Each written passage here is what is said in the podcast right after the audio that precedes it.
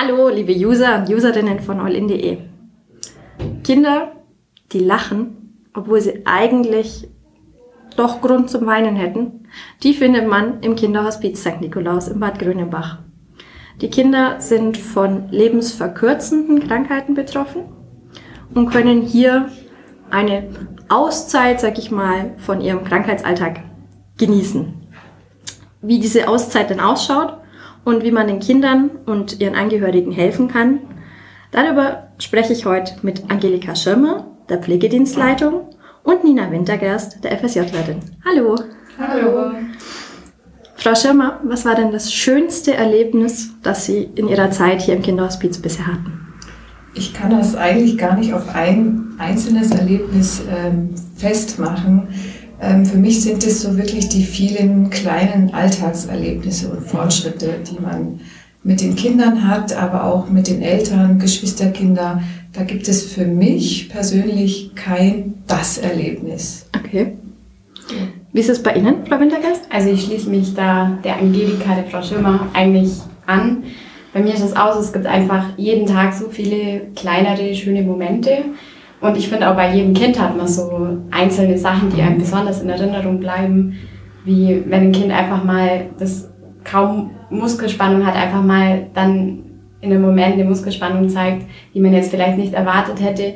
Das ist dann natürlich auch ein besonderer Moment oder ähm, ja, einfach so kleine Dinge. Und was mir jetzt ähm, bisher wirklich am meisten im Kopf blieben ist und was mich auch sehr bewegt hat und für mich extrem emotional war, war als eine Mutter, die mit ihrem Kind ähm, das letzte Mal hier im Kinderhospiz war, weil das Kind sozusagen das Grenzalter erreicht hatte. Die hat sich von mir verabschiedet und hat dann wirklich mich umarmt und zum Weinen angefangen und das war, das hat mir halt gezeigt, wie viel Vertrauen die einem eigentlich schenken und wie dankbar die sind und wie wohl die sich hier fühlen. Das war für mich so ein Moment. Genau. Jetzt machen Sie ja hier keinen besonders einfachen Job. Sie haben jeden Tag mit sehr schlimmen Schicksalen zu tun. Wie kommt man denn dazu, dass man sagt, da mache ich mein freiwilliges soziales Jahr? Also ich wusste, dass ich mit Kindern und Jugendlichen arbeiten will und auch in einer Pflegeeinrichtung. Mhm. Ähm, und habe mir das dann auch einfach mal am Tag der offenen Tür angeschaut. Und davor hatte ich auch großen Respekt davor und wusste auch gar nicht, ob ich so mit dem Thema Tod gut umgehen kann. Mhm.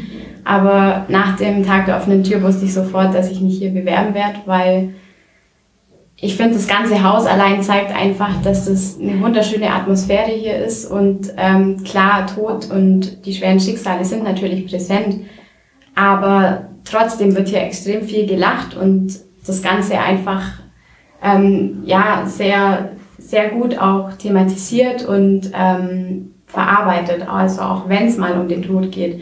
Man kann dem Ganzen trotzdem immer, finde ich, was Positives, Positives abgewinnen, indem man den Kindern einfach eine schöne Zeit hier schenken kann und dazu beitragen kann, dass es denen gut geht, dass, dass die Familien sich austauschen können. Und das hat mich eigentlich so davon überzeugt, hier ein FSJ machen zu wollen. Nimmt man denn das dann auch in seinen privaten Alltag mit? Sowohl das Positive als auch das Negative? Ja, natürlich nimmt man ein Stück weit mit, aber wir haben hier sehr gute Möglichkeiten, uns vor Ort im Team auszutauschen. Das ist uns ganz, ganz wichtig. Wir haben die Möglichkeit, monatlich eine Supervision zu machen. Wir haben, können Fallbesprechungen äh, durchführen, wenn wir das brauchen. Also wir können uns immer genau dann, wenn es für uns wichtig ist, austauschen und die Dinge auch hier lassen. Mhm. Nichtsdestotrotz, denke ich, nimmt man einen Teil mit, ähm, denkt nochmal über die eine oder andere Situation nach. Und ich glaube, das ist es auch, was man äh, zu Hause in seinem Privatleben braucht. Einfach äh, die gute Kehrseite, einen guten Ausgleich, Möglichkeiten für sich, um das gut meistern zu können, über eine lange Zeit vielleicht auch. Wenn wir jetzt mal hier im Haus bleiben, wie sieht denn so der Alltag hier für die Kinder aus? Also ähm, ich finde, man kann jetzt nicht den Alltag beschreiben, weil jedes Kind auch so seinen eigenen mitbringt. Jedes Kind hat seinen festen Tagesablauf, den man irgendwo versucht hier auch einzuhalten. Aber so Kernpunkte sind das gemeinsame Mittagessen um zwölf. Da versucht man schon, dass alle am Tisch sitzen, soweit es halt möglich ist, man gemeinsam isst. Abends natürlich das Gleiche und während dem Tag gibt es verschiedenste Therapiemöglichkeiten. Das mhm. geht von Montessori-Therapie bis hin zur Wassertherapie. Und dann gibt es natürlich auch mal Ausflüge ins Kino oder sogar zum Reiten. Ähm, und auch miteinander wird viel gespielt, gelacht. Genau. Ist den Kindern denn bewusst, dass, es, dass sie krank sind und wie schlimm sie krank sind? Das kommt natürlich ganz auf die Grunderkrankung an. Also wir haben ein ganz, ganz breites Spektrum hier. Kinder, die ähm, geistig sehr, sehr fit sind und viel wahrnehmen, viel verstehen, sehr intelligent sind, ähm, da vielleicht eine Muskelerkrankung haben und an den Rollstuhl gefesselt sind. Die wissen sehr oft ganz genau, ähm, wie es um ihr Schicksal bestellt ist. Ähm, wir haben aber auch viele schwerst mehrfach behinderte Kinder oder so ein Zwischending, ähm, würde ich mal sagen, wenn die Kinder kognitiv eingeschränkt sind, ähm, haben sie aber trotzdem irgendwo ein Gespür oft ähm, und merken auch an der Reaktion der Eltern, wenn sie traurig sind, ähm, dass vielleicht ähm, ähm, irgendwas jetzt im Moment nicht so gut ist. Also das ist ganz, ganz unterschiedlich und es kommt natürlich auch auf die Familie an, wie offen die dieses Schicksal mit ihren Kindern kommunizieren. Es gibt Eltern, die sprechen das ganz direkt an. Und es gibt aber Eltern, die sich sehr, sehr schwer damit tun. Und das ist für uns natürlich auch so eine Gratwanderung, ähm, den richtigen Weg zu finden. Denn unser Auftrag ist ja schon äh, die Begleitung mhm. ähm, und sind oft diese kleinen Abschiede im Vorfeld schon, bevor das Kind verstorben ist. Können Sie denn die Eltern und auch die Geschwisterkinder da unterstützen? Und wie schaut dann so eine Unterstützung aus? Also von pflegerischer Seite sind es oft die Gespräche, die zwischen Tür und Angel so während einer mhm. Pflegerunde stattfinden. Die Eltern schauen hier sehr, sehr genau, wie wir die Pflege für, für ihre Kinder übernehmen, gucken, ob das alles auch so passt, denn das ist das oberste ähm, Ziel von uns, dass wir die Versorgung so übernehmen, wie es die Kinder von zu Hause gewohnt sind. Ähm, und da ergeben sich ganz, ganz viele Möglichkeiten im Alltag. Ähm, da brauchen wir auch äh, so feine Sinne, um das auch zu erspüren. Wann ist es denn gut, ähm, einfach über das Thema mit den Eltern zu sprechen? Ähm, es entwickelt sich dann im Laufe der Jahre oft auch eine ganz, ganz starke Bindung.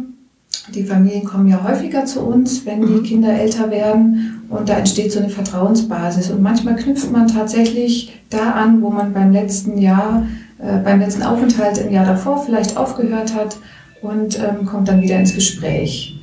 Es gibt aber auch ganz, ganz viele Möglichkeiten, die Geschwisterkinder zu begleiten. Äh, da haben wir den psychosozialen Bereich, die Pädagogen, die dafür zuständig sind. Ähm, das ist aber immer auch eine gute Mischung ähm, der Kollegen ähm, untereinander. Also wir tauschen uns da ganz, ganz viel aus und es gibt nicht diese scharfe Grenze, dass man sagt, das ist dein Bereich, das ist mein Bereich, sondern oft suchen sich die Kinder auch aus, zu wem gehen sie denn? Oder auch die Eltern suchen sich aus, ich gehe jetzt ähm, eben zur Hauswirtschaftsdame und vertraue mich ihr an oder dem Hausmeister. Also das ist ganz unterschiedlich. Das heißt, Kommunikation ist nicht nur innerhalb ihres Teams enorm wichtig, sondern auch mit den Eltern und mit den Kindern. Ja, das ist eigentlich so eines der, eine der Säulen hier im Haus und das kriegen wir auch ganz, ganz oft äh, rückgemeldet, dass die Eltern sehr dankbar sind, dass man die Dinge offen anspricht. Ähm, weil im Alltag erleben sie eben oft, ähm, dass Freunde, Verwandte sich so ein bisschen distanzieren über die Jahre oder auch gar nicht wissen, wie sprechen sie das Thema an. Mhm. Das heißt nicht, dass es für uns immer ganz einfach ist, aber äh, sie melden uns tatsächlich zurück, dass sie im Nachhinein froh sind, dass wir manchmal so ein bisschen die Tür geöffnet haben. Wie geht man denn damit um, wenn dann eines der Kinder, das man vielleicht über mehrere Jahre begleitet hat, verstirbt? Wie gehen Sie selber damit um?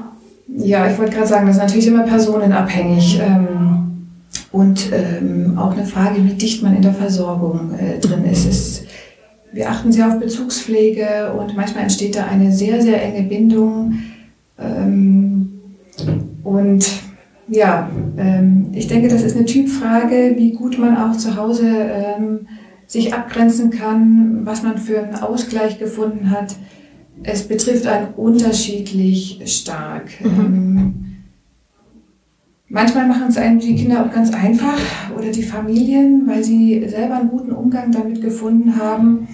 Ähm, manchmal übertragen sie aber doch auch einiges an Last auf uns und ich, ich denke, man nimmt immer ein Stück mit. Mhm. Ähm, aber es entwickelt sich irgendwann ein Stück Normalität wieder und das ist auch so unser Bestreben, die Eltern irgendwann auch wieder in die Normalität zu schicken, ähm, Hilfe zur Selbsthilfe irgendwo zu geben und dann ähm, sie auch wieder laufen zu lassen.